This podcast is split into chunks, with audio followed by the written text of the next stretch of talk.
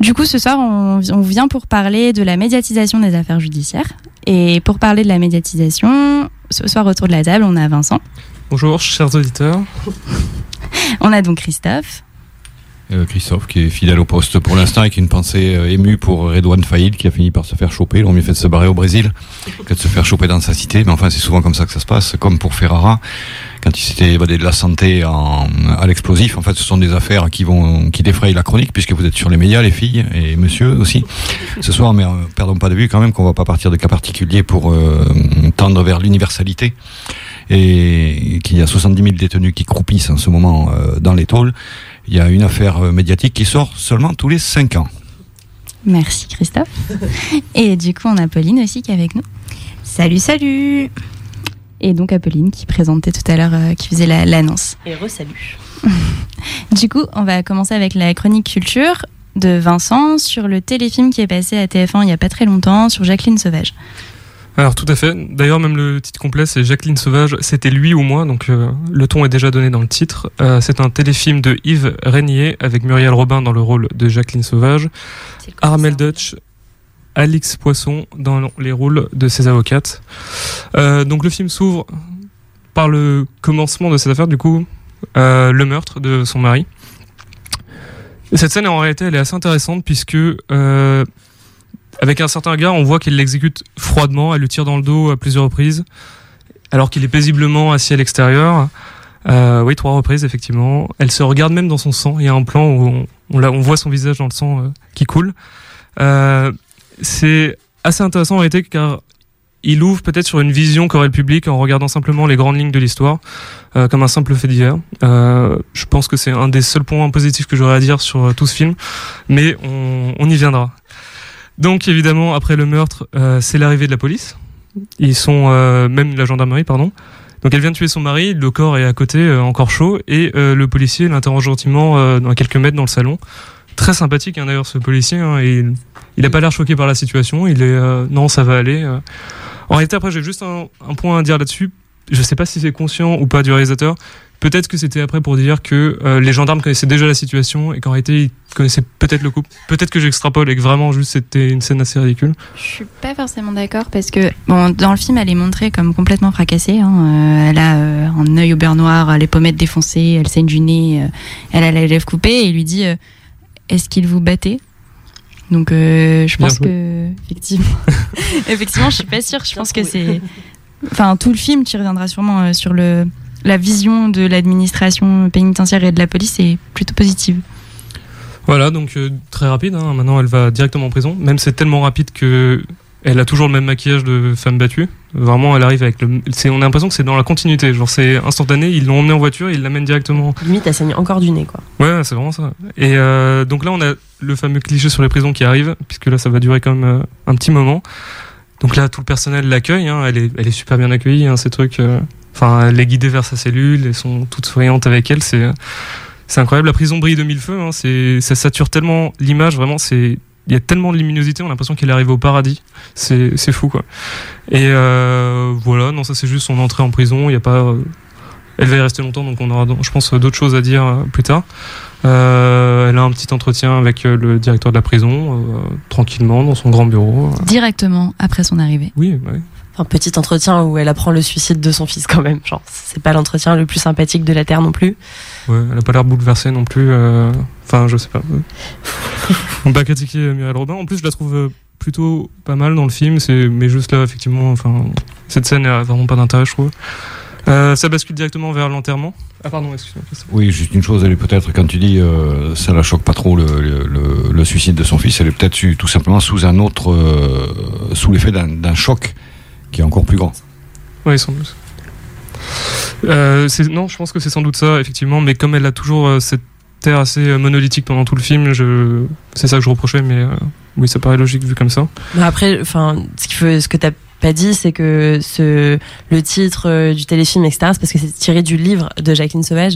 Et du coup, Oui. je pense que c'est joué avec euh, ce côté où cette nouvelle, elle lui tombe dessus euh, du suicide de son fils, et où dans diverses interviews que j'ai pu voir d'elle, où elle expliquait qu'en vérité, non, ça, ça l'a touché bien plus que ça, parce que, en fait, elle, elle disait que l'affaire, au final, elle passait un peu au-dessus de sa tête au début, parce qu'elle est tellement abattue euh, par euh, la mort de son fils en fait c'est hyper compliqué pour elle de, réaliser tout ce qui va lui arriver parce qu'elle est juste là, c'est juste une maman en deuil et je pense que elle est tellement sous le choc que ouais, il y, a, pas y a pas de grosse réaction, c'est vrai qu'il n'y a pas la crise de nerfs, la crise de larmes qu'on aurait pu attendre. En même temps, est-ce qu'on réagit tous comme ça quand on apprend le décès de quelqu'un qu'on aime beaucoup? Je sais pas. Du coup, est-ce que, est-ce que en fait, elle a réagi comme ça et que du coup, Muriel Robin s'est appuyée sur le livre pour jouer la réaction? J'avoue que j'ai pas lu le livre, du coup, c'est compliqué de. Ouais, mais je, vois très bien ça, mais elle le montre pas. Enfin, vraiment, c'est tellement éludé dans le dans le téléfilm. En tout cas, la mort de son fils, c'est juste il y a l'annonce. Et puis voilà, genre. Non, après ils en parlent à plusieurs reprises. Elle a la photo au bout du lit, euh, la question de pourquoi est-ce qu'elle se suicide revient.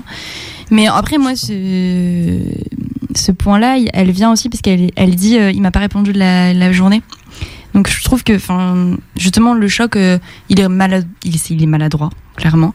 Mais j'ai l'impression qu'ils ont quand même essayé de le représenter euh, comme ça, comme si elle était tellement ailleurs de tout ce qui lui arrive, de ben elle a tué son mari, en plus son fils se suicide et elle n'arrive pas à faire les connexions et tout. Je pense que c'est ça peut-être qui a voulu être représenté. Après je suis d'accord avec toi, c'est très maladroitement fait. Je viens de regarder mes notes et en fait j'avais noté non elle réagit puisque elle crie dans sa cellule euh, vraiment euh, dans un ton très dramatique comme euh, dans nombre, nombreux films dans une prison totalement silencieuse hein, vraiment on entend qu'elle oui c'est ça c'est le fameux où elle, elle, pousse un cri mais qui résonne dans toute la prison il n'y a pas un seul ta gueule qui sort non mais ce qui est quand même le truc où c'est assez c'est ce qui est compliqué à, vivre en prison. Il y en a beaucoup qui le disent, c'est le bruit permanent. Et euh, c'est vrai que la prison, quand elle arrive, c'est ultra silencieux. Tu disais qu'elle était, c'était clean, c'était lumineux. Mais au-delà de ça, moi, ce qui m'a marqué, c'est la prison la plus silencieuse de France. Il euh, n'y a, pas un bruit. Elle pète les plombs dans sa cellule, ça résonne partout. Il y a personne qui lui répond. Alors, je dis ta gueule, mais ça aurait pu être autre chose. Mais euh, voilà, il y a zéro réaction. Il y a juste cette femme qui pète les plombs dans sa cellule, qui fait un boucan d'enfer. Il n'y a pas un bruit à côté. Il y a zéro réaction. Je trouve ça assez étonnant. C'est une prison sans détenus. Ouais, mais moi, avant qu'elle rencontre sa coloc, je pensais qu'elle était toute seule dans la prison, vraiment. J'y croyais. Coloc, ça fait un petit peu réagir. Coloc, co-détenu plutôt. Co-détenu. Voilà, donc euh, vous avez d'autres choses à dire donc, sur cette euh, vision de la prison qui est. Ben, ça doit être très certainement euh, scénarisé, puisqu'en fait, après un meurtre, la dame elle se retrouve forcément en maison d'arrêt et les maisons d'arrêt, ben, on sait que c'est là qu'il y a 90% des problèmes de surpopulation, etc. Et ce sont les endroits les plus bruyants euh, qu'il y ait dans toutes les tôles par rapport au centre de détention où on purge sa peine et au central. Disons que c'est pas réaliste. Après, euh, voilà, c'est encore toujours la question de qu'est-ce qu'elle a écrit dans son livre. Est-ce qu'elle est tellement dans sa bulle quand elle arrive en prison que elle, elle trouvait ça silencieux parce qu'elle, euh, elle perçoit pas tout ça? C'est vraiment la question. C'est vrai que c'est dommage de ne pas avoir pu lire le livre euh, avant, parce que je serais curieuse de ça, en fait, de me demander si euh, elle est tellement euh, abasourdie par la nouvelle du suicide de son fils que est-ce que elle, elle a perçu la prison comme silencieuse? Peut-être parce qu'elle n'a pas fait attention. Et puis je pense que le, y avait, c'était pas l'objet du téléfilm de montrer la prison, enfin tant, tant que ça, ce qui paraît du coup presque contradictoire dans le dans le discours qui est donné parce que du coup, il y a des moments où tu as presque l'impression qu'elle est bien en tôle et que dans le discours après qui est à côté où on dit qu'elle a subi sa détention, que ça a été horrible et tout, et comme la, prison, donc la façon dont elle je trouve que c'est complètement contradictoire. Je, c'est c'est pas possible qu'elle ait bien, enfin qu'on dise qu'elle ait mal vécu sa détention et qu'à côté de ça la, tôle soit aseptisée. T'as l'impression que les surveillants sont petits soins avec elle, que elle, elle même elle se retrouve, elle commence à écrire à machin et tout. Je sais pas, j'ai trouvé que, je pense qu'au départ le but du réalisateur c'était pas de montrer la tôle et que du coup il s'est un peu perdu dans son propos. Ouais. Non, c'est sans doute le cas. Ou alors, euh, tout simplement, c'était pas dans le livre et le réalisateur, c'est euh, dépend de la vision de la prison qu'il avait. Ou, je sais pas. Euh, donc vient la phase du jugement, donc la première instance. Donc euh, elle est face à une juge assez particulière, puisque et elle est vraiment, on a l'impression qu'elle est agressée par la juge. C'est, je trouve que la vision de la justice qui est donnée dans, cette scène, mais même tout au long du film, c'est incroyable comment, enfin, je sais pas, la juge, elle est en train de l'agresser, quoi. Elle l'engueule dès qu'elle dit un truc. On a l'impression que le, mauvais rôle, en fait, c'est, c'est la juge, quoi. Euh, on est là, on, sent, on a pitié même pour, euh, pour elle. Et, euh, et la, juge, vraiment, ne laisse pas en placer une. Elle est en train de l'agresser tout le temps en train de lui dire ah, bon comment comment je dois interpréter ce silence? Vraiment elle le laisse, la laisse pas respirer. Ah bon ok vous avez pas, vous avez pas répondu je sais plus ce qu'elle lui dit. C'est ça c'est une juge totalement antipathique. Alors après il y en a sûrement ça existe Après, euh, je, pense, pense pas que c'est ce qui est le plus. Et dans ces situations-là, euh, encore moins. Euh, après, oui, c'est vrai que là, vraiment, c'est de la juge, mais on se dit, mais c'est l'extrapolation de ce qu'on pourrait imaginer de la juge antipathique, qui est limite en train de lui hurler dessus en mode, alors, parlez plus fort, on vous entend pas, vous, elle répond pas aux questions. Enfin, c'est vraiment l'image de Jacqueline Sauvage aussi qui est totalement abasourdie, qui qui répond pas aux questions, qui est, qui est tout le temps en train de se repasser euh, des images de sa vie et qui est, qui est pas là en fait. Elle est physiquement, elle est euh, au tribunal, mais clairement euh, son esprit est ailleurs. Et du coup, il y a cette juge qui est pas du tout compréhensive et qui effectivement, mais passe son temps à l'agresser, qui est limite, voilà, qui est tout le temps là à lui dire, mais du coup, bah, pourquoi vous êtes pas parti? Bah, À la limite, j'ai envie de dire fameuse question qui revient tout le temps dans les questions des femmes battues. Et, euh, et puis après, euh, ce truc-là de mais vous l'aimiez ou vous l'aimiez pas? Enfin, des questions euh, très, très terre à terre et pas très recherchées. et oui, vraiment dans, dans l'agressivité, quoi. Alors théoriquement, un procès d'assises, pour y être passé, pour être allé voir certains camarades de jeu qui y passaient, ça, se passe, on instruit un procès d'assises. Et théoriquement, le magistrat qui préside la cour instruit à charge et à décharge. Le problème, c'est le côté humain qui prend le dessus au bout d'un certain nombre d'années de pratique. C'est un peu comme pour les conseillers pénitentiaires d'insertion probation. C'est-à-dire instruire à charge et à décharge, c'est un exercice extrêmement difficile dans le sens où ce sont les deux côtés d'une pièce qui ne se voit jamais et qui cohabitent quand même. Et l'expérience de vie, l'expérience professionnelle, enfin toutes les expériences qu'on peut qu'on peut acquérir au, au cours d'une existence font que très souvent, au bout d'un moment, il y a un des deux côtés qui prend le dessus. Et là, visiblement, le, la magistrate, c'est le côté euh, instruction à charge qui a pris le dessus et elle a complètement zappé euh, le côté à décharge, vu au travers du téléfilm. Euh, mais justement sur l'image qui est donnée de la justice dans ce téléfilm, c'est ça. C'est t'as l'impression que de toute façon la décision était prise, alors que c'est même pas la magistrate qui prend la décision, c'est un juré puisqu'on est en cour d'assises. Et euh, t'as l'impression que la décision était déjà prise, elle était déjà jetée. Je sais même pas pourquoi est-ce qu'on fait les pourquoi est-ce qu'on fait les procès. De toute façon, tout était déjà. Enfin, il y avait pas de. C'est le. En même temps, il y a dans le téléfilm que des éléments qui, qui la qui la montrent comme victime et qui la montrent comme euh, en état de perpétuelle légitime défense avec des énormes guillemets euh, tout le long. Et de l'autre côté, tu as les magistrats qui semblent avoir déjà pris leur décision, que ce soit procureur ou, ou juge. Et c'est après, c'est tiré de son livre, donc elle a peut-être ressenti ça comme ça. Euh, elle a eu l'impression que de toute façon tout était tourné contre elle et que tout était et tout était déjà jeté. C'est peut-être ça, mais ça donne vraiment une image de la justice euh, complètement partielle. Et ça m'a dérangé personnellement. Alors, euh, ce qu'elle a écrit dans le bouquin, que j'ai pas lu non plus, euh, je sais pas comment elle, puisque ici tout le monde, personne n'a lu le bouquin.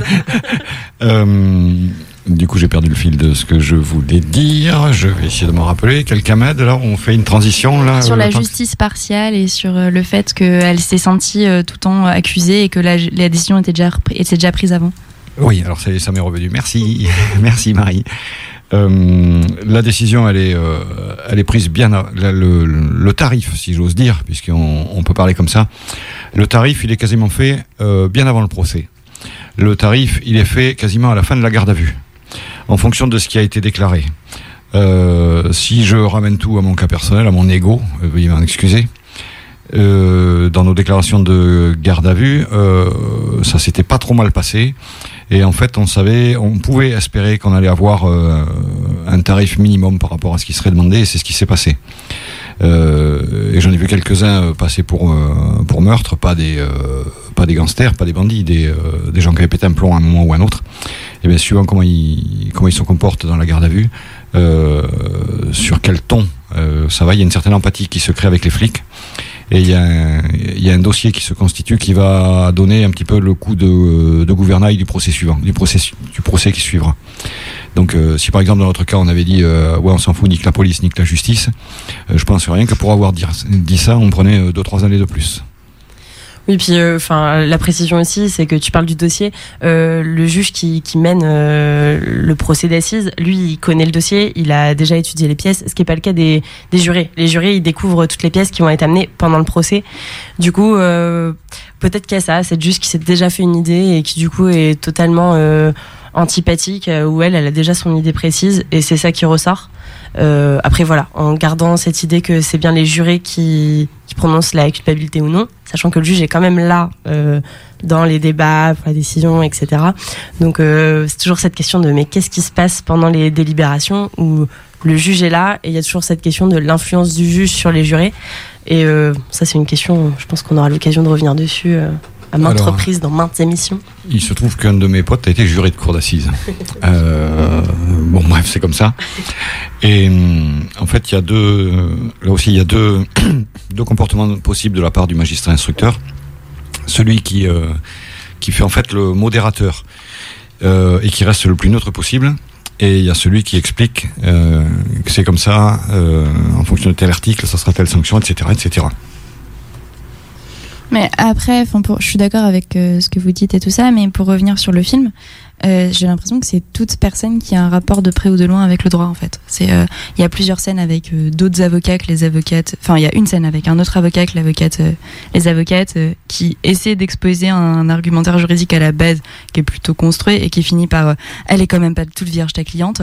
Et enfin, dès qu'il y a un élément qui peut commencer à mettre en doute la, la, condition de victime de Jacqueline Sauvage, il y a une volonté manichéenne, clairement pour moi, de dire de toujours casser cet argumentaire-là par une réflexion euh, du genre euh, oui elle l'a elle mérité elle est pas toute vierge euh, est-ce que pourquoi elle est pas partie pourquoi elle a pas porté plainte et tout. Et c'est ça ça m'a gêné parce que c'est tout comme si tout le monde était contre elle vraiment tout le temps. Voilà, bon, juste pour conclure sur la phase du, jugement, enfin de la première instance en tout cas, euh, j'ai remarqué encore une fois, ça va revenir, la, une de ces filles qui joue extrêmement mal. C'est incroyable. Moi, autant ça va, les autres, je suis assez mitigé, mais alors vraiment, elle, c'est incroyable. Et euh, au prononcer donc de la peine, tout le monde. euh, on voit les gendarmes derrière, enfin les flics, pardon, qui sont en train d'essayer de- d'arrêter la foule alors que personne ne bouge. Je sais pas si vous avez vu cette scène, c'est vraiment c'est ridicule. On a des des acteurs de, de second plan qui essayent de mimer qu'ils arrêtent une foule en délire alors qu'il enfin, il y a rien qui se passe et personne n'est euh, outré par la situation. Euh, encore un exemple de des travers de ce film. Euh, donc là, on est dans une phase un peu transitoire, donc vers le nouveau procès. C'est le moment où elle ne sait pas encore si elle veut aller en appel ou pas. Elle est un, un peu convaincue par, par sa famille. Donc il y a un petit café entre sœurs. Bon là, je débat même pas là-dessus parce que c'est tellement mal joué encore, c'est c'est fou. Euh, ensuite, Parloir, évidemment, sa fille qui joue mal est toujours là. Vraiment, je suis désolé, mais ça m'a énervé pendant toute cette partie du film. Il y a un dialogue euh, avec les avocates entre elles quand elles quittent la prison après avoir rencontré euh, Jacqueline. Vous en avez pensé quoi? Je pense que c'est, euh, enfin, si je devais dire, c'est la scène la plus importante du film, parce qu'en fait, c'est c'est la scène qui fait comprendre que ce téléfilm est là pour une raison particulière, qui est redorer un peu le, blason de Jacqueline Sauvage. Euh, c'est vraiment, quand on disait que c'est un film manichéen, il l'est parce qu'il est fait à partir de son livre à elle, qui du coup euh, est là pour, euh, pour se défendre et pour essayer de démontrer euh, quelle était la victime. Euh, et du coup, il y a cette discussion entre les deux avocates, en fait, où il y en a une qui dit, bah, on va plaider la légitime défense, et sa collègue qui lui dit, non mais attends, enfin là, la légitime défense, c'est impossible à plaider. Euh, C'était, euh, elle lui tire dessus, euh, il est pas en train de la battre, euh, il l'a battue avant. Euh, Enfin voilà, elle met en avant tous les arguments euh, que tout juriste euh, peut entendre en disant, effectivement, il y a aucune chance pour que la légitime défense passe. Et sa collègue lui dit, mais de toute façon, même si on perd ce procès, on aura gagné. Et clairement, là, elle met sur le tapis de dire, elle fait de cette affaire euh, le symbole euh, de toutes les femmes battues et de dire que euh, elle veut défendre une idée qu'une femme qui est battue par son mari elle se retrouve finalement en permanence dans un état de légitime défense. Et, euh, et que du coup, c'est ça qui justifie euh, qu'elle l'ait tué, peut-être pas au moment où il la battait, mais après, et que euh, elle veut quand même euh, plaider la légitime défense. Et sa collègue lui dit mais attends, enfin si on perd, c'est quand même euh, c'est quand même cette femme qui va perdre. Enfin ça veut dire que si on perd, c'est elle qui reste en tôle. Et du coup, il y a vraiment ce débat là entre les deux de se dire ben ouais mais notre cabinet il est là pour ça. Après, il faut préciser que c'est des avocates qui avaient déjà défendu Alexandra Lange, donc il y a une autre affaire aussi qui a été très médiatisée après. Et du coup, voilà, c'est juste euh, cette discussion, je la trouve essentielle parce que c'est le moment où on comprend que là, on fait de Jacqueline Sauvage le symbole euh, de, toutes ces femmes battues euh, qui ne parviennent pas à se défendre et qui peuvent en arriver à ce point-là. Et, pourtant, en sachant que juridiquement, ça ne passera pas. Et juste pour revenir sur le terme de légitime défense, pour les non-juristes, du coup, si dans cette affaire, finalement, la légitime défense ne pouvait pas s'appliquer, c'est parce que pour que la légitime défense s'applique, il est nécessaire que la réponse, donc c'est-à-dire l'acte finalement euh, délictueux, soit immédiate. Donc, euh, c'est-à-dire, euh, quelqu'un vous agresse et immédiatement vous vous défendez contre cet acte parce que euh, il, il, va enfin pouvoir avoir des répercussions sur votre vie ou sur votre intégrité physique. Et donc là, effectivement, Jacqueline Sauvage euh, a euh, tué son mari alors que lui ne, ne l'agressait pas finalement euh, directement, immédiatement. On rappellera, je crois que les chiffres sont de une femme qui meurt tous les trois jours en France sous les coups de sous les coups de son compagnon. C'est ça. Euh, moi, vraiment, cette scène, je l'ai trouvée bien. en vrai. Je crois que ma... si je dois choisir une scène à tirer du film, c'est la seule que je prendrais du coup. moi puisque en réalité, elle est assez même critique de l'affaire et tout. Et je trouve que vraiment, c'est le- celle qui est le mieux présentée. Même euh, assez bien filmée, ça va. Ouais, je suis assez d'accord parce qu'en plus, elle, euh, ça replace vraiment sur l'idée de symbole. C'est euh, le symbole du film, le symbole euh, que Jacqueline Sauvage a essa- Enfin, on essaie de mettre Jacqueline Sauvage comme symbole. Et c'est. Enfin, je trouve qu'ils utilisent le bon terme et qu'elle est importante aussi pour ça, pour rappeler pourquoi est-ce que ce combat a été mené de cette manière-là. Clé des ondes 90.10, euh, on est dans l'émission L'autre parloir avec le Génépi, Christophe de l'OIP et on a Nicolas, un étudiant en journalisme qui est avec nous dans le studio. Euh, donc on était sur euh, la chronique culture de Vincent, on parlait du téléfilm sur Jacqueline Sauvage qui est passé il y a euh, quelques jours, quelques semaines, je sais plus trop quand est-ce qu'il est passé. Et du coup bah, on va pouvoir continuer. Alors, on s'était quitté il y a quelques instants sur la fin du parloir avec ses avocates. Et là, le temps passe un peu et Jacqueline Sauvage dit à sa co-détenue Maintenant, je commence à voir le monde. Et je trouvais ça assez ironique, sachant qu'elle est vraiment en- toujours en prison. Et ça reste dans cette idée que euh, vraiment la prison est, est tellement dépeinte comme si c'était pas si grave au final dans sa vie. Genre, c'est c'est bien quoi. Genre, Ah je sais pas, je, je suis ouais. pas tout à fait d'accord avec toi parce que en fait ce qu'elle explique c'est que du coup maintenant euh, elle, elle se dit que finalement la, la prison est moins pire que la vie qu'elle avait euh, quand elle était avec euh, son mari qui la battait. Et du coup euh, moi au contraire je trouve qu'elle est hyper choc cette phrase parce que c'est de se dire que la détention qui est loin d'être quelque chose de cool euh, à la base en fait elle elle finit par se dire en fait je me sens plus libre et je revis. Parce qu'en fait elle préfère ça plutôt que la vie qu'elle menait. Moi je trouve que c'est hyper euh, Enfin, c'est hyper important comme phrase parce que c'est vraiment euh, de se dire mais elle, elle vivait tellement un enfer que ce qui est l'enfer pour pour les gens normalement quand ils arrivent en détention, bah là pour elle c'est la liberté quoi. C'est hyper paradoxal mais euh, je trouve que c'est vraiment mettre en exergue euh, l'enfer qu'elle vivait. Je suis d'accord avec toi, Apo, mais comme je l'ai dit tout à l'heure, je trouve que c'est du coup mal mis en œuvre parce que euh, la prison, elle n'est pas décrite comme euh, elle pourrait être. Enfin, elle est décrite, enfin, comme on pourrait la voir dans d'autres films ou comme elle peut être en réalité. Et du coup, on perçoit moins ce que tu perçois toi que je pense qu'on le perçoit plus parce qu'on connaît la détention, tu vois. Ouais, je suis tout à fait d'accord. Vraiment, avec la vision euh, qui est donnée dans le film de la prison, c'est pour ça que je l'entendais euh, de cette façon. Quoi. Mais euh, effectivement, tu as peut-être raison. Peut-être que c'était ce qu'il voulait faire, mais encore mal amené, comme beaucoup de choses dans ce film. Je vais faire un point flashback, du coup, parce que euh, il y en a beaucoup hein, dans le film, et euh, ça suit toujours le même schéma, donc je vais pas les évoquer un à un. Euh, globalement, euh, elle se souvient donc des moments avec son mari, et ça commence, c'est toujours le même schéma, donc tout se passe bien.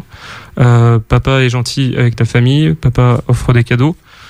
Et ensuite, papa est pas content et casse tout. Euh, c'est tout le temps comme ça.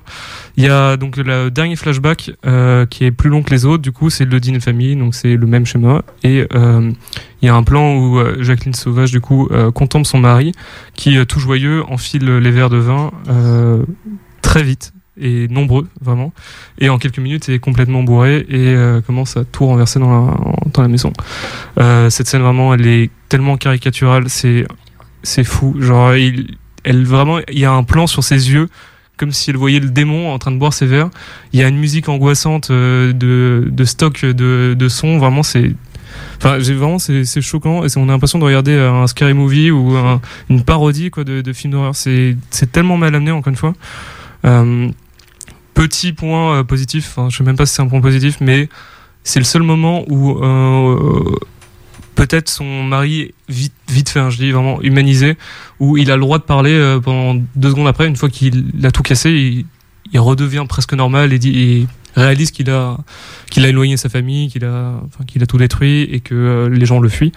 Euh, Il y a vraiment cinq secondes de ça, alors que pendant toutes les autres tous les autres flashbacks, il était vraiment enfin déshumanisé quoi. C'était voilà, je sais pas si vous avez quelque chose à dire sur ces flashbacks ou en particulier sur celui-là. Euh. Moi, je les ai pas du tout aimés ces flashbacks, mais euh, parce que en plus, je trouve ça ultra caricatural, pas très bien amené, toujours dans la victimisation euh, sur Jacqueline Sauvage, et je trouve que la...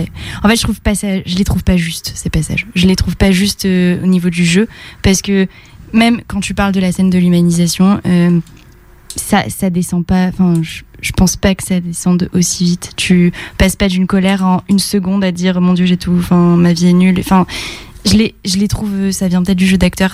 Je les trouve pas justes ces passages et, et je les ai pas aimés. Enfin, je les ai trouvés filmés de manière ultra caricaturale et j'ai, enfin personnellement je les ai pas du tout aimés. Après, moi, sur euh, le nombre de flashbacks, là, c'est le choix de la réalisation qui est faite, parce qu'en fait, euh, on commence avec euh, le le meurtre et on continue euh, on va dire le, présent en fait c'est censé être euh, la suite de des procès euh, qui vont s'enchaîner avec l'appel etc qui va arriver. Et en fait les flashbacks ils sont là pour pour pour montrer en fait la, vie qu'elle a eue avant qui l'a amenée là. Donc du coup il y en a beaucoup parce que leur- le but aussi de ce film comme on n'arrête pas de le dire depuis le début c'est de de victimiser euh, euh, Jacqueline Sauvage pour la montrer euh, dans sa détresse, dans sa vie, qui l'a amenée à cet acte. Et du coup, c'est pour ça qu'il y a de nombreux flashbacks. C'est le choix de la réalisation. Après, bon choix, mauvais choix, on est tous à peu près d'accord pour dire que c'est pas un, grand film. Et euh, après, sur la manière dont c'est filmé, enfin, je suis très partagée. Oui, c'est caricatural parfois, et en même temps. euh, mais je crois vraiment que des fois c'est comme ça. Enfin, vraiment, des fois il y a, y a ce truc de euh, euh, le mec euh, qui était bien, qui se bourre la gueule et qui pète les plombs et qui casse tout. Et des fois ça arrive très très vite. Enfin, dans l'espace de de quelques minutes. Euh, là, je pense que des témoignages de, de femmes battues euh, qui témoignent de ça, du de toute façon, il arrivait, il rentrait, il était de bonne humeur. Le moindre petit truc, genre la vaisselle qui était pas faite, qui lui fait péter les plombs et il, il démarre au quart de tour. Ça, c'est vraiment des choses qu'on peut retrouver. Du coup, après. C'est mal filmé et en même temps je trouve que sur le fond là on essaie de dénoncer des choses et des des je sais pas trop comment dire mais c'est pas vraiment le, système euh, de, de l'homme qui, qui bat sa femme mais c'est vraiment un peu ces images là qu'ils ont essayé de faire passer. Encore une fois c'est maladroit. Après je sais pas si c'est totalement euh, enfin dans la justesse sur le jeu il est peut-être pas bon. Après sur euh, l'histoire en elle-même le flashback en lui-même je pense qu'il y en a certains qui sont justes quand même. Ok. Non, c'est qu'il y en a quand même beaucoup et que ça interrompt euh, souvent l'histoire, c'est juste ça. Mais effectivement, tu as tout à fait raison. Et euh, donc la dernière phase du film, c'est euh, l'appel, du coup, puisque euh, finalement ils y arrivent et qui revoilà la même juge, du coup. quelle surprise, normalement ce n'est pas possible, mais là c'est la même juge, toujours aussi sympathique avec Jacqueline. Il y a des une succession de témoignages vraiment sans grand intérêt. Il y a une de ses voisines qui dit depuis qu'il est mort, les arbres poussent ou des choses comme ça. Enfin, c'est ça vole tellement haut, c'est incroyable. La la fille qui joue mal est toujours là, du coup elle revient. Et, et pour le coup, et alors là je vais être sin- sincère, euh, là je trouvais qu'elle était plutôt juste en vrai. Bon en même temps c'est un sujet qui est très grave puisqu'elle parle donc euh, du viol qu'elle a subi elle et ses sœurs. Et là euh, je trouve qu'elle joue bien. Donc je sais pas si c'est un problème de, euh, enfin du réalisateur qui l'a mal guidée ou quoi, mais là elle est bien et tout le reste du film elle est, elle est insupportable quoi. Et euh, bon là je lui donne du crédit pour euh, cette scène vraiment. Euh, voilà, ensuite le plaidoyer des avocates, vous en parlerez je pense juste après puisqu'il vous a déplu. Et puis voilà, c'est tout, enfin, c'est tout ce que j'ai à dire sur ce, cet épilogue. Effectivement, tu le soulignes justement, le président de la cour d'assises, c'est en aucun cas le même, puisque la cour déjà se délocalise. Euh, Le, second procès d'assises, quand il y a appel, que, l'appel vienne du ministère public ou du condamné, euh, c'est dans une autre cour justement pour que ce soit euh, d'autres personnes. Par contre, la seule personne qui peut être à nouveau présente, c'est le procureur. qui là n'était pas le même d'ailleurs. Je, crois que celui qui a un appel, c'est le procureur de Blois et c'était pas lui qui était sur la première instance. Je crois qu'ils ont du coup tout a changé euh, dans les faits, dans la vraie vie. Euh, je crois que c'était pas les mêmes. Bon, peut-être qu'ils se sont loupés au niveau de la ré- réalisation à ce niveau-là. Hein. Oui, Ouais. alors euh, pas sur le procureur parce que pour le coup ils l'ont changé. Mais vraiment juste sur les juges. Mais du coup, c'est c'est surréaliste. On, alors, il est toujours euh, aussi antipathique. Mais du coup, là. Enfin, oui, le film, on l'a plaint encore plus en, en se disant Oh non, elle a encore cette juge-là. Alors que Ouais. dans la réalité, elle a pas Mm. du tout eu euh, la même juge. C'est impossible. Donc euh, là encore, c'est un manque de justesse ou. Là, vraiment, ça leur coûtait pas grand-chose de changer d'actrice. Mais, euh, mais bon, c'est ce qu'ils ont fait, quoi. Et la juge est au second plan en réalité, puisque là c'est vraiment le procureur qui prend la première place. Euh, vous avez quelque chose à dire justement sur le Pauline? Euh, non, mais juste par rapport euh, aussi au fait que la, ju- la juge soit la même dans les deux affaires, c'est aussi peut-être un manque de connaissances euh, juridiques qui, au final, euh, comme vous en parliez bien, a l'air de d'inonder un peu tout le, enfin tout le film de- du début à la fin. Voilà, la méconnaissance du droit, la méconnaissance de des, des institutions et de, du rôle en fait que chaque personne euh, a au cours d'un d'un procès et d'une affaire judiciaire euh, de manière générale. Ouais, je trouve que c'est assez grave quand on fait un film sur euh, une affaire juridique de autant d'imprécisions parce que là c'est pas la première effectivement on, a- on en a relevé beaucoup Euh, voilà Euh, qu'est-ce que vous avez pensé du coup du procureur de son monologue de celui des avocates? Vous avez des choses à dire là-dessus? Bon, euh, le procureur en soi, bon, il, il. Euh, J'irais pas dire déshumanisé, mais lui aussi, il est présenté quand même de manière assez antipathique euh, dans ses réquisitions.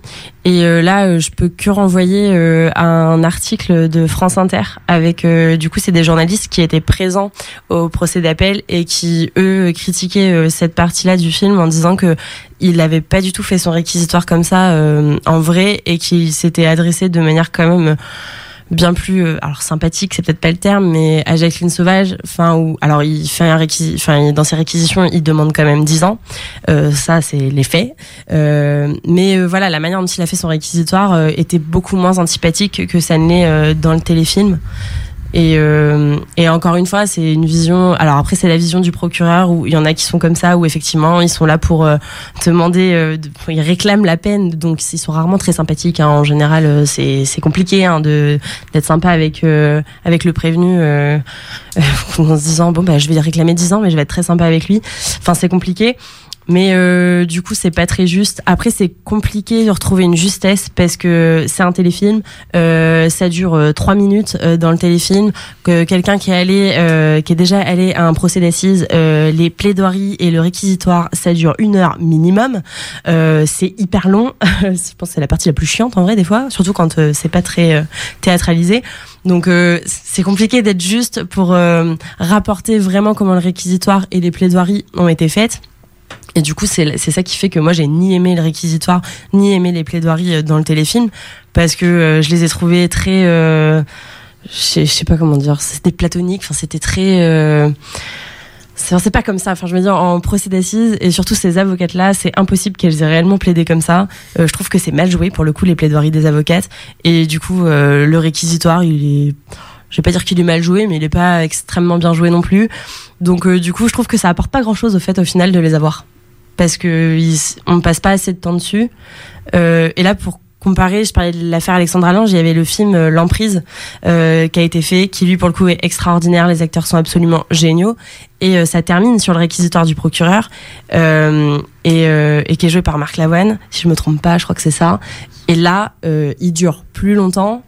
Après, pour le coup, c'est un réquisitoire où il demandait euh, l'acquittement, ce qui est assez rare quand même en général que le procureur euh, demande l'acquittement. Mais là, il y avait vraiment un temps passé dessus. Euh, on sent que, enfin, c'était la scène euh, cruciale du film. Du coup, ils ont passé du temps dessus. C'était extrêmement bien joué, ce qu'ils n'ont pas du tout cherché à faire pour le coup dans le téléfilm sur Jacqueline Sauvage. Et du coup, je trouve que, bah, en fait, ça perd l'intérêt limite d'avoir mis le, le réquisitoire en fait. Après, c'est juste moi aussi, mais je trouve que le procureur ressemble vraiment à Marc Lavoine. Alors, je sais pas s'il a vu le film avant et il s'est dit, je vais faire pareil. En moins bien, du coup, mais. euh. Je me suis dit la même chose. Je, Vraiment. je l'avais vu de dos, de dos au début. Je me suis dit tiens, c'est encore lui qui joue le procureur. En fait, c'était pas lui. Non. Marie, tu as quelque chose à rajouter à ces propos? Mm, Non, je suis assez d'accord avec Apolline. J'ai pas non plus, à- enfin, encore une fois, image de la justice toujours la même, qui m'a pas plu spécialement dans le film. Et puis les, enfin, les plaidoiries, ça paraît simple tout le long de plaider la légitime défense perpétuelle. C'est pas le cas dans la réalité, comme le précise l'article de France Inter. Et comme si on a fait un peu de droit, on le sait. Et euh, non, pareil, réquisitoire, enfin la façon dont il annonce théâtralement. Et je pense que ça mérite 10 ans, euh, avec la huée du public euh, qui Ouais. réagit directement. Non, mais c'est pas possible, vous êtes inhumain. Calmez-vous, on entend dans le fond. Ouais. voilà. C'est vrai que c'est une scène pitoyable quand même. Ça, on peut en parler de cette juge qui est là. Mais taisez-vous Alors qu'il y a Mais rien, il se passe rien, en Qui plus. essaie de ramener le calme dans la salle. Enfin, cette scène, elle était gênante. Non, vraiment, c'est une gênance. Enfin, je souhaite à aucun juge de vivre ça un jour, hein, parce que vraiment, c'était gênant. Elle a même pas utilisé son marteau, c'était juste taisez-vous, taisez-vous, s'il vous plaît. Bon, c'était euh, notre vision de Jacqueline Sauvage, c'était lui ou moi. Euh, Est-ce que vous avez des choses à redire de façon générale sur le film, votre avis euh?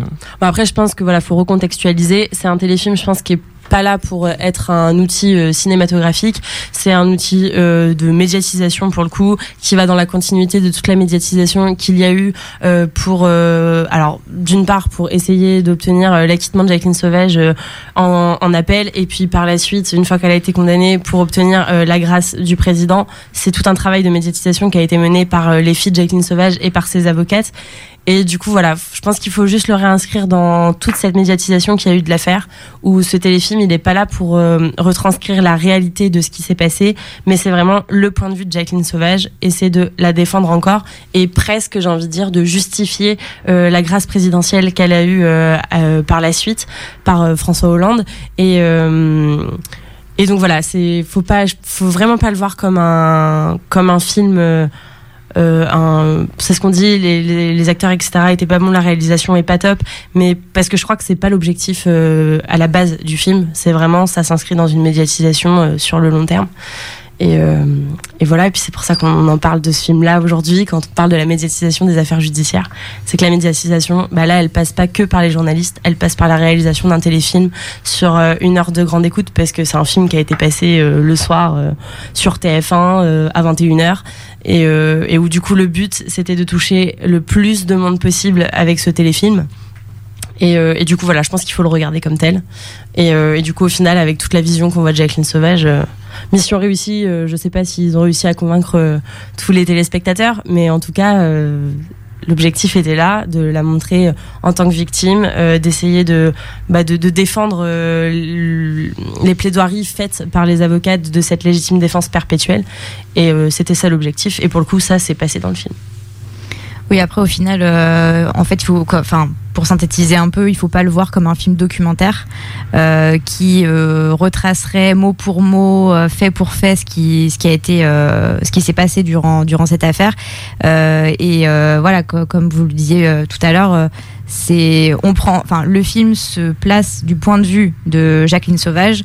Euh, et non pas euh, voilà d'un point de vue peut-être plus neutre et, et plus extérieur euh, comme pourrait le faire un, un documentaire. Et, et, voilà il y a qu'à voir la, la manière dont la justice est retranscrite dont la, la prison finalement est, est montrée pour se rendre compte qu'on est très loin de, de la réalité et du, du documentaire Et j'ajouterais en plus pour euh, pour euh, remontrer cette euh, cet outil de médiatisation que ça a été, c'est il y a eu une réponse quand même du procureur après la la diffusion euh, de ce téléfilm, donc le procureur qui était là en appel, euh, donc du TGI de Blois, euh, qui a fait une lettre ouverte à Jacqueline Sauvage en expliquant en fait, bon déjà où il remet en, dans cette lettre des faits qui sont pas du tout abordés dans le téléfilm où il parle de, de la maîtresse de, du mari de Jacqueline Sauvage, comme quoi elle aurait euh, un peu harcelé cette maîtresse en cherchant à, faire revenir son mari à elle. Enfin, il remet ça en avant et euh,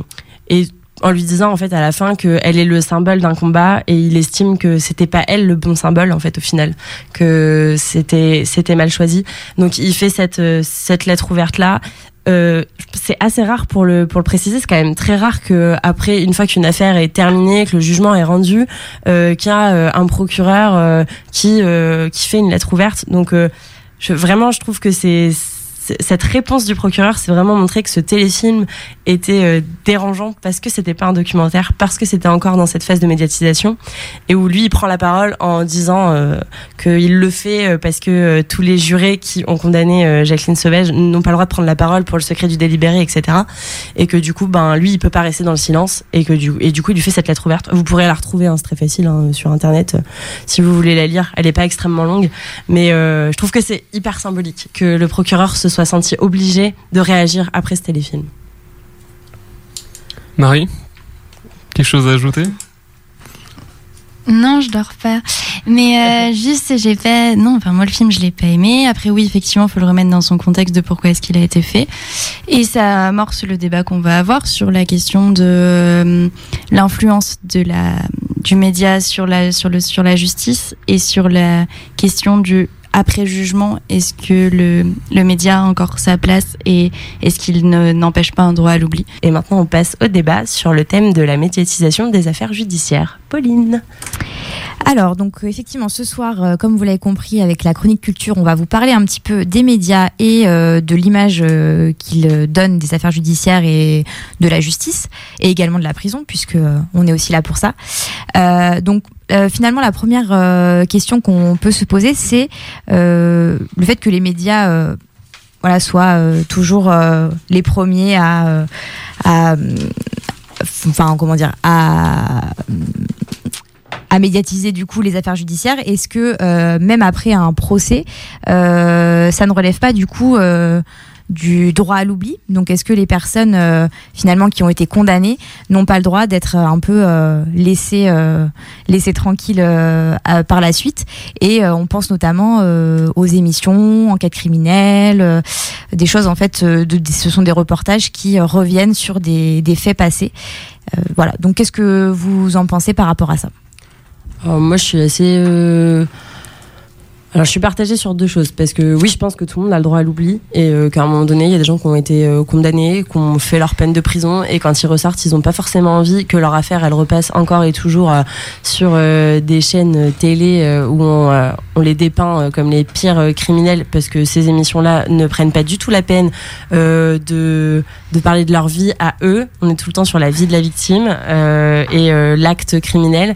Euh, et du coup, euh, c'est vrai que je, trouve qu'en plus, déjà, il y a un droit à l'oubli. Et en plus, euh, vu comment ils sont dépeints, ils ont encore plus envie de se faire oublier, je pense. Donc, il y a ça. Et après, en même temps, il y a cette question de. Bah, je pense à Jacqueline Sauvage, je pense à Alexandra Lange qui ont sorti des livres après. Et, et du coup, c'est peut-être un peu délicat de parler de droit à l'oubli quand on, on en reparle dans un livre où des gens vont être amenés à le lire, donc à en reparler. Euh, voilà, ça c'est une vraie question. Une fois qu'on a sorti un bouquin, est-ce qu'on a envie de retomber dans l'oubli ou est-ce que c'est un espèce d'accord tacite à dire on m'oubliera jamais? J'avoue que j'ai pas la réponse, hein, j'ai pas écrit de livre et, euh, et en plus je suis pas criminelle ou même délinquante, donc Pour euh, voilà, ça va, tout peut arriver. Mais euh, mais voilà, c'est une vraie question que je me pose parce que autant pour ceux qui ont juste envie de se faire oublier, je pense qu'ils ont droit à l'oubli et il faudrait qu'on les laisse tranquilles. Et après il y a tous les autres euh, qui euh, continuent de parler de tout ça et euh, en même temps des fois ils sortent le livre genre deux ans après être sortis de prison et quand on reparle d'eux euh, dix ans après la sortie du livre est-ce qu'entre temps ils avaient pas envie euh, d'être un peu oubliés? Mais peut-être que Christophe, tu peux réagir sur ce point-là, puisque tu as quand même écrit un livre sur, euh, sur ce que tu as fait aussi. Ou alors j'ai écrit un livre, euh, je suis pas sûr d'avoir euh, réellement écrit, c'est l'administration pénitentiaire qui dictait. Moi j'ai eu, j'ai eu qu'à noter euh, ce qui se passait. Et c'est ce que je revendique lors des émissions euh, radio, TV ou autres, euh, quand, euh, quand on me fait parler du bouquin. Ma démarche est peut-être un peu différente de. Enfin, toutes les démarches, toutes les démarches sont différentes en, matière en matière de- d'expérience carcérale. Pour ma part, j'ai sorti ce truc-là. Ma manière de m'offrir la psychothérapie de la tôle, c'est de m'exposer. Revendique haut et fort d'être euh, passé par la case prison. Encore une fois, je revendique, ça veut pas dire que j'en sois fier. Il faudrait que je sois complètement stupide pour être fier de m'être fait choper. Mais bon, il se trouve que euh, voilà, je euh, revendique d'être passé par les conditions de détention imposées par cette nation qui s'est autoproclamée la, la patrie des droits de l'homme et, qui, a des tôles qui, enfin, qui craquent, qui poussent au suicide, etc. Euh, bon, ça me semble un non-sens. Donc, euh, moi, la médiatisation, je veux dire, je la recherche pas pour la médiatisation, mais pour dénoncer ce qui se passe dans les tôles, puisque euh, on fait un micro-trottoir et puis vous allez avoir un- une personne sur trois qui va vous dire ils sont nourris, logés dans la télé. Euh, c'est pas tout à fait comme ça que ça se passe, c'est plutôt la leptospirose qu'on attrape, des suicides euh, qui sont comptabilisés euh, au compte-goutte, puisqu'en fait un mort à l'hôpital n'est pas considéré comme un mort en détention. Euh, donc il y aurait beaucoup de choses à dire là-dessus. La médiatisation, euh, à partir du moment où tu écris un bouquin, euh, que tu t'appelles Sauvage ou Toutoff, euh, tu dois t'attendre effectivement à, être porté sur le devant de la scène et puis, et puis ça n'en finit plus. Voilà ce que je voulais dire. Le problème aussi, finalement, qu'on retrouve dans les émissions que voilà qu'on peut citer par dizaines qui abordent les les affaires judiciaires, des affaires judiciaires anciennes, c'est que elles ont une vision assez tronquée des choses en général, qu'elles se placent souvent du côté des victimes, ce qui et aussi, enfin, ce qui n'est pas, euh, ce qui n'est pas condamnable non plus, hein, mais euh, il y, a des personnes derrière qui sont qui sont victimes et qui ont souffert euh, de certaines choses. mais elles, ont toujours cette vision un petit peu comme on disait tout à l'heure par rapport à Jacqueline Sauvage, très manichéenne. voilà, c'est c'est le pire des criminels, il est c'est quelqu'un d'horrible, etc. et du coup, c'est vrai que c'est ce problème-là, je pense qu'on rencontre et qui fait que le, qu'on s'interroge aujourd'hui sur ce, droit à l'oubli. Et puis en plus, euh, il est d'autant plus pernicieux ce, côté manichéen, c'est que je pense notamment par exemple à l'émission Faites entrer l'accusé, il est présenté sous une euh, sous quelque chose de objectif dans fait entrer l'accusé, ils vont retracer toute l'affaire comme si on était dans les enquêtes et tout. Ils vont euh, en, parlant euh, fait, fait après fait comment est-ce que l'enquête s'est déroulée et tout ça, sans jamais dire qu'ils sont du côté de la victime. Et ça se retrouve dans, je trouve, beaucoup d'émissions où au final, le, ben du coup, comme le jugement a déjà eu lieu, le, forcément l'avis sur euh, sur la question est déjà partiel, partiel et du coup c'est, je trouve encore plus pernicieux sur ce droit à l'oubli là, c'est que comme il a été jugé, on sait déjà que s'il est coupable ou non coupable, et on essaie de remettre l'affaire, mais du coup l'affaire elle est mise complètement à charge. Et ça, ça, ça pose problème parce que ça enlève aussi tout l'aspect qu'il y a pu avoir dans certaines affaires euh, de, doute à certains moments qui n'est pas toujours mis en place. Et c'est compliqué parce qu'en même temps, tu as cette curiosité malsaine qui apparaît sur plein de points où ces émissions-là, si elles sont, il y en a autant sur autant de chaînes et que c'est des marronniers qui reviennent sur euh, tout le temps quand ils savent pas trop quoi mettre, euh, c'est qu'il y, y a des gens qui les écoutent et donc, il y a des gens qui se font leur avis sur le système judiciaire par rapport à ces, à ces trucs-là. Et même sur euh, les émissions comme C'est à 8 et tout, ils reviennent sur les. Euh, et donc, le criminel de tel village. Et t'as des gens qui vivent encore dans ce village-là et qui sont obligés, enfin, presque de déménager euh, pour, parce qu'ils ont cette image qui leur colle à la peau. Enfin, c'est très compliqué. Il y a ça, et moi ce qui me gêne dans ces émissions, c'est que c'est toujours des affaires criminelles. donc on est toujours sur mais des meurtres les plus barbares possibles. Enfin, ils reprennent toujours des choses vraiment horribles. Et euh, je trouve que c'est entretenir euh, ce, cette image de la prison qu'on a avec que des criminels, alors que ça représente mais une infime partie euh, des personnes incarcérées. Il y a quand même bien plus de délinquants que de criminels dans les tôles. Et, et ça, ça me gêne en fait, parce que du coup, il y a une, surmédiatisation des affaires criminelles, alors que c'est pas ce qu'on retrouve le plus dans un quotidien de, de la justice, quoi. Oui, ça renforce aussi euh, l'idée que euh, c'est l'autre qui est, euh, est un criminel. Donc euh, en fait, euh, les personnes qui regardent ces émissions, eux, voilà, ne seront jamais comme ça. Et du coup, que finalement, cette personne-là, si elle a été condamnée, si elle a été en prison, c'est qu'elle l'a mérité. Et que voilà, on retrouve aussi, je pense, dans ces émissions, la thématique des troubles, des troubles psychiatriques des personnes. C'est toujours quelqu'un qui, voilà, a, est schizophrène ou va avoir, voilà, une, enfin, va être être euh, psychotique. Enfin, donc euh, voilà, on, a vraiment euh, un cliché en fait dans ces émissions de des criminels qui n'est pas du tout le reflet de la réalité.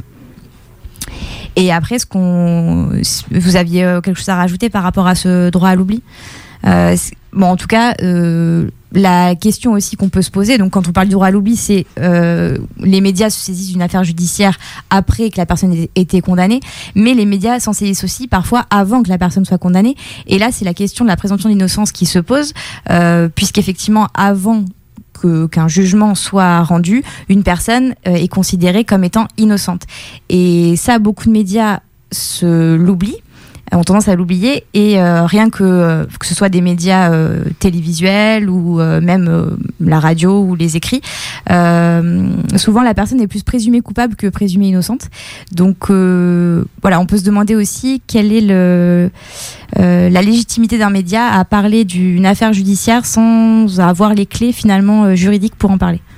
Ça, c'est tout le problème de. Bah, déjà, c'est pas fait par des juristes en général. C'est des gens qui, s'improvisent procureurs, euh, juristes et qui utilisent des termes qu'ils ont entendus et qui trouvent que ça fait bien. Ça, ça pose problème, toujours. Mais en plus, c'est toute cette histoire de pourquoi faire ça? Pourquoi Et là, on revient sur l'histoire du symbole. C'est-à-dire que euh, si y a, on a toute une évolution parfois. Elle va, la personne va être présentée comme euh, coupable, la plus horrible et tout machin. Il va y avoir des choses qui vont fuiter, comme quoi il y a des doutes sur certains trucs. Alors là, on va la faire comme la plus innocente du monde. Et c'est hum, sur la manipulation de du, public, c'est ultra flagrant de l'affaire Doutreau par exemple. Enfin, typiquement, où euh, au début c'était euh, le pire cercle pédophile du monde, euh, oh là là, les méchants et tout, et après on est passé sur l'erreur judiciaire, et donc là c'était les magistrats qui, ont été incriminés et tout ça. Et sur le, là c'est du coup la mère qui était la pire personne du monde, et c'est sur cette euh, surmédiatisation qu'il y a des affaires, ça devient très compliqué pour les magistrats de rendre euh, une justice euh, là-dessus. Mais en plus, c'est vraiment du, on passe de soit parfait coupable, parfait innocent, quoi. C'est très compliqué, je trouve. Après, sur les médias qui se saisissent euh, des affaires en cours, euh, alors euh, là, on, parle du moment où la présomption d'innocence euh, est un peu oubliée, où on présente la personne comme coupable. Euh, et à l'inverse, en fait, des fois, il y, a- des médias qui s'en saisissent pour essayer de défendre au maximum la personne. Et, du coup, en fait, il y y, a cette espèce de volonté d'influencer la justice, où déjà que c'est assez compliqué d'avoir une justice totalement impartiale euh, quand on a des affaires qui sont surmédiatisées comme ça. Euh, qu'est-ce que c'est compliqué. Euh, voilà, on, parlait de l'affaire Jacqueline Sauvage, mais euh, ça c'est l'affaire par excellence qui a été euh, surmédiatisée. Où là, quand faut, je me mets à la place des jurés d'assises qui se décident à se dire, on va quand même choisir 10 ans en appel. je me dis, avec toute la médiatisation qu'il y a eu avant. Euh, Il y a une espèce d'incom- d'incompréhension du public parce qu'on a une médiatisation qui présente euh, Jacqueline Sauvage euh, comme la victime qu'il faut à tout prix acquitter comme Alexandra Lange l'avait été.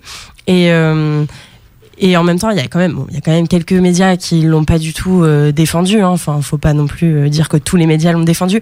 Mais c'est vraiment une volonté d'influencer la justice qui est compliquée. Et du coup, il y a quand ça cherche à l'influencer en se disant, alors celui-là, faut qu'il prenne 30 ans.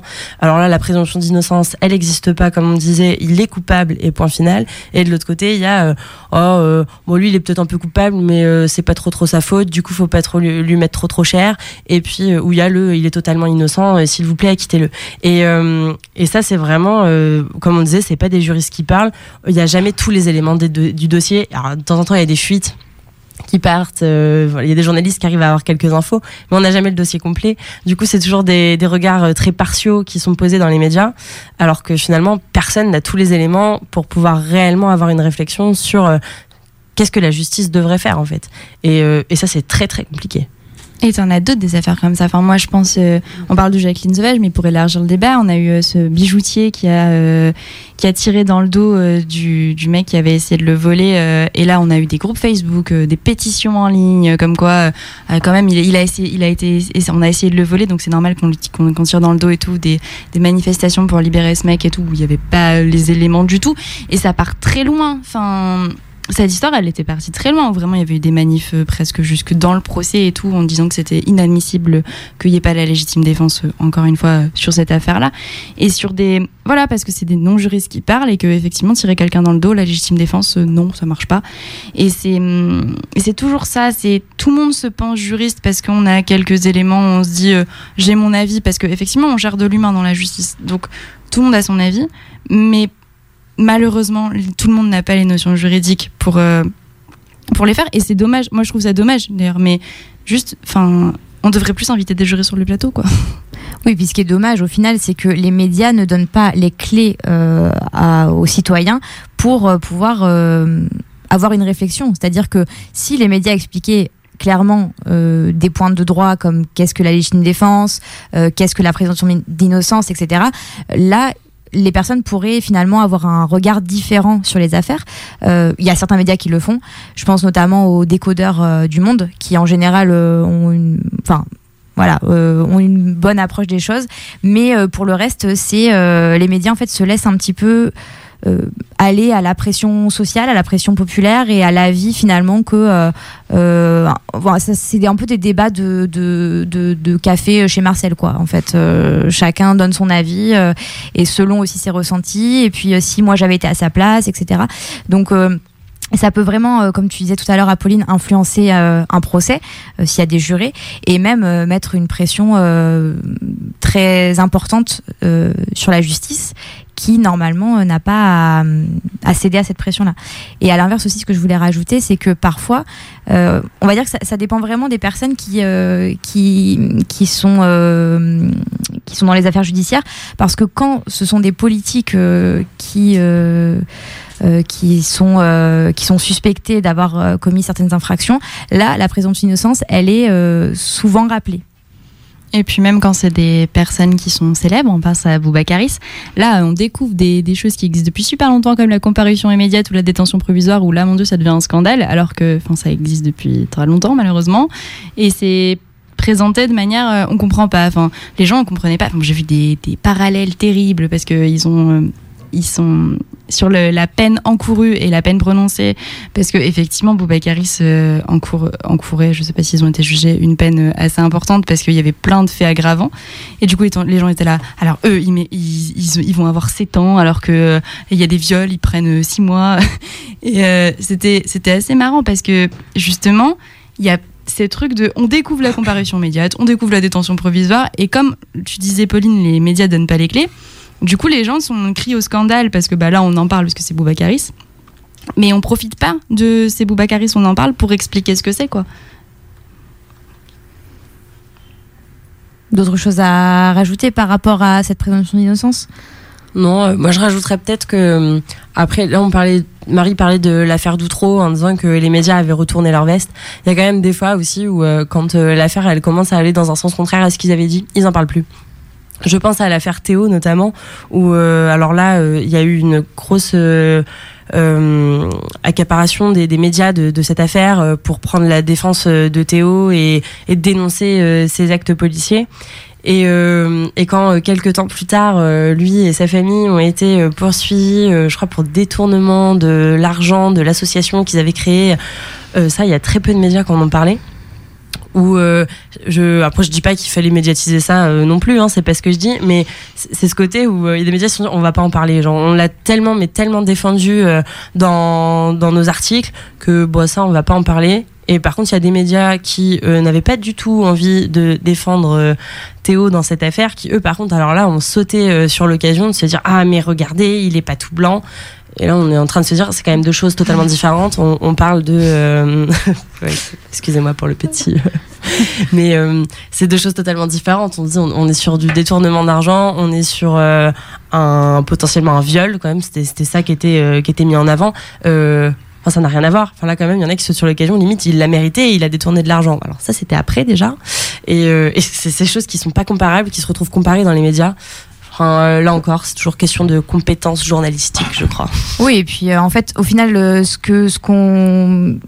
je pense que ce qui ressort un petit peu de tout ça, c'est que les médias aujourd'hui sont dans une logique de buzz euh, qui apparaît du jour au lendemain, qui peut rester pendant quelques temps au, on va dire en haut de l'affiche, et puis quand ça devient trop compliqué, quand c'est plus très intéressant parce qu'il se passe plus grand chose et et qu'au final, comme tu disais Apolline, ça va plus dans leur sens, ben on passe à une autre affaire en fait, parce que il y en a il y en a plein et du coup ils ont ils ont largement le choix de mettre un petit peu en haut de l'affiche euh, euh, ce qu'ils euh, ce qu'ils souhaitent. Mais souvent, je pense qu'ils ne réfléchissent pas aussi aux conséquences des personnes qui sont derrière ces affaires. Donc, effectivement, il y a la personne qui est suspectée, qui est donc toujours présumée innocente, mais qui, au final, aux yeux des citoyens, euh, apparaît comme étant coupable, selon ce que disaient les médias. Mais il y a aussi la famille de cette personne, donc euh, la femme, les enfants, etc., les parents, euh, qui sont un petit peu pris à partie aussi par, par les médias et et qui et qui du coup ben, finalement se retrouvent dans cette, dans ce, ce, tournant médiatique qui, qui n'ont pas du tout souhaité. Avant qu'on parle des familles, je vais juste vous rappeler que vous pouvez venir débattre euh, avec nous euh, ou même euh, laisser des messages à vos proches détenus ou témoigner au 05 56 50 69 99 pardon. Vous êtes sur la clé des ondes 90.10 dans l'émission l'autre parloir. Et du coup on peut continuer à débattre. On parlait donc des familles derrière bah, toute cette médiatisation de leurs proches qui est présumés innocents mais présumés coupables par les médias donc, est-ce que vous avez peut-être des exemples d'affaires judiciaires dans lesquelles euh, les familles se sont retrouvées impliquées et, euh, et ont, pu euh, voilà, souffrir de, de ça J'ai pas d'exemple avec un nom précis, mais je pense que les affaires comme ça, qui sont sûrement les pires, toutes les affaires de terrorisme, ou alors là, euh, là c'est sûr, toute la famille est terroriste.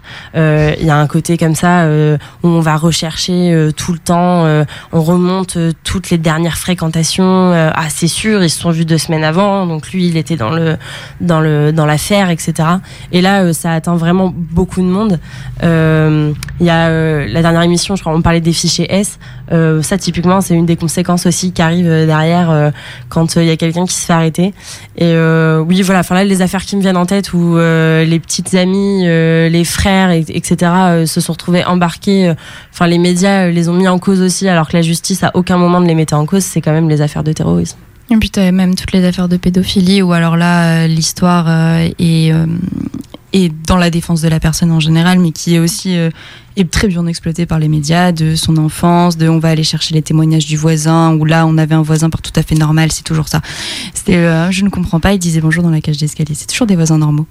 Mais euh, et c'est tout ça en fait, on va interroger les gens, on va interroger la famille. Il y a des familles qui ont témoigné, j'ai pas d'affaires en tête non plus, mais qui ont témoigné en disant qu'ils étaient harcelés par les journalistes, qu'il y avait des journalistes qui étaient devant euh, la maison, euh, qui qui tenaient la qui tenaient la barre tout le temps et qui étaient là, euh, s'il vous plaît une interview et tout, enfin tout le temps. C'est c'est une double peine pour elle aussi. Et puis ce et puis ce truc de normalement on est responsable que de son fait personnel en droit pénal. Et là c'est la faute de la famille aussi. Enfin il y a c'est dire euh, ça vient pas de nulle part, donc il y a forcément un rôle de la famille là-dedans. Et c'est problème d'éducation des parents. voilà, est-ce que vous l'avez vu venir? Est-ce que vous avez fait quelque chose? Est-ce que machin? Est-ce que c'est on ne peut ça ça n'a pas pu passer inaperçu, il y a forcément eu quelque chose, il y a un début.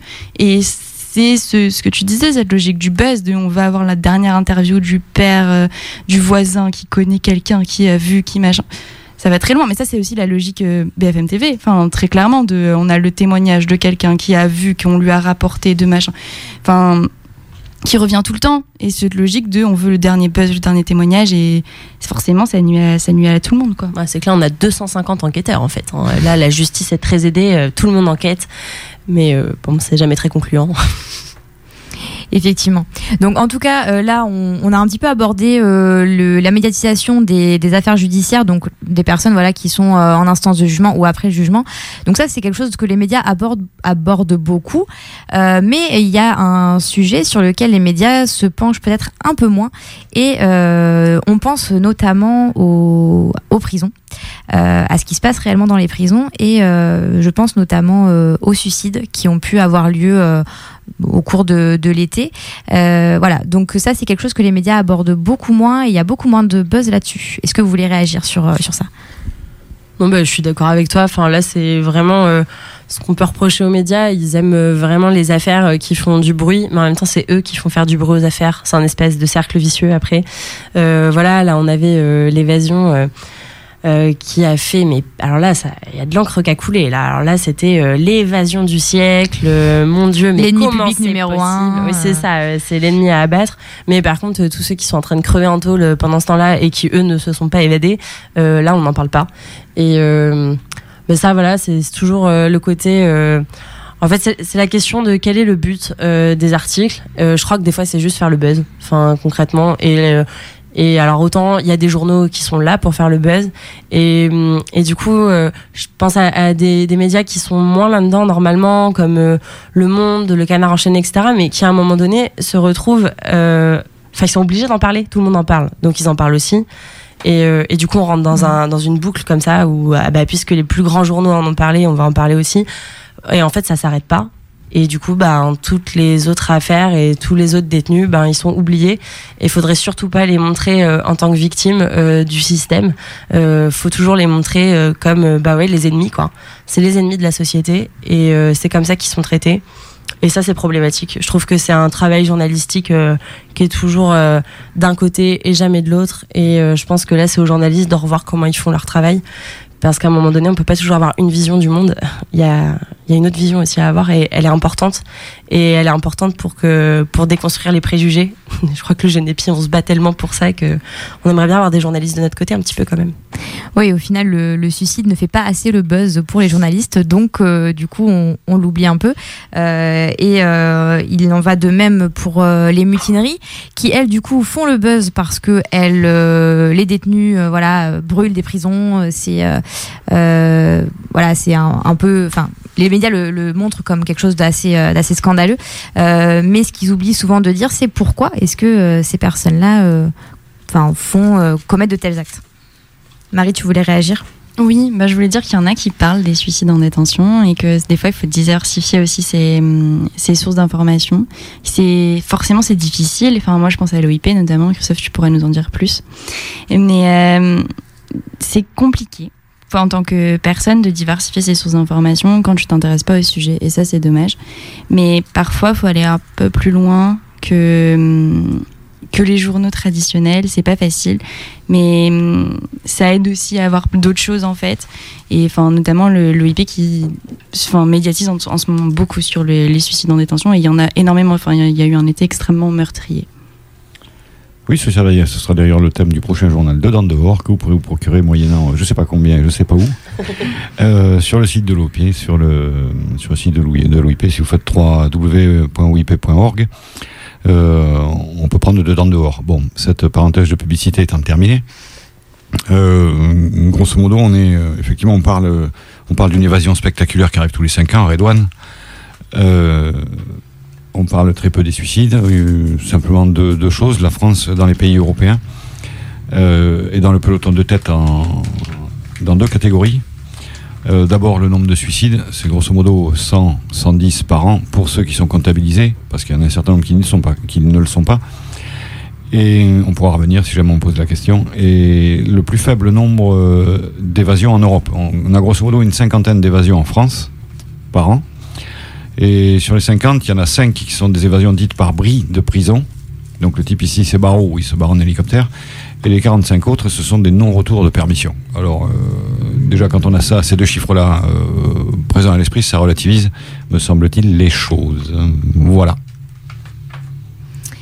Euh, oui, et donc par rapport effectivement, juste pour revenir sur, sur la diversification de, des, lectures des personnes, c'est vrai que c'est quelque chose qui serait souhaitable effectivement pour que les, les personnes, on va dire, enfin pour que le, la majorité des citoyens soient informés euh, plus précisément sur certains sujets et se rendre compte au final qu'il n'y a pas que euh, TF1, il n'y a pas que BFM TV, il n'y a pas que les, grands, euh, les grands journaux qui, qui donnent de l'information. Il y, a, d'autres d'autres sources d'information.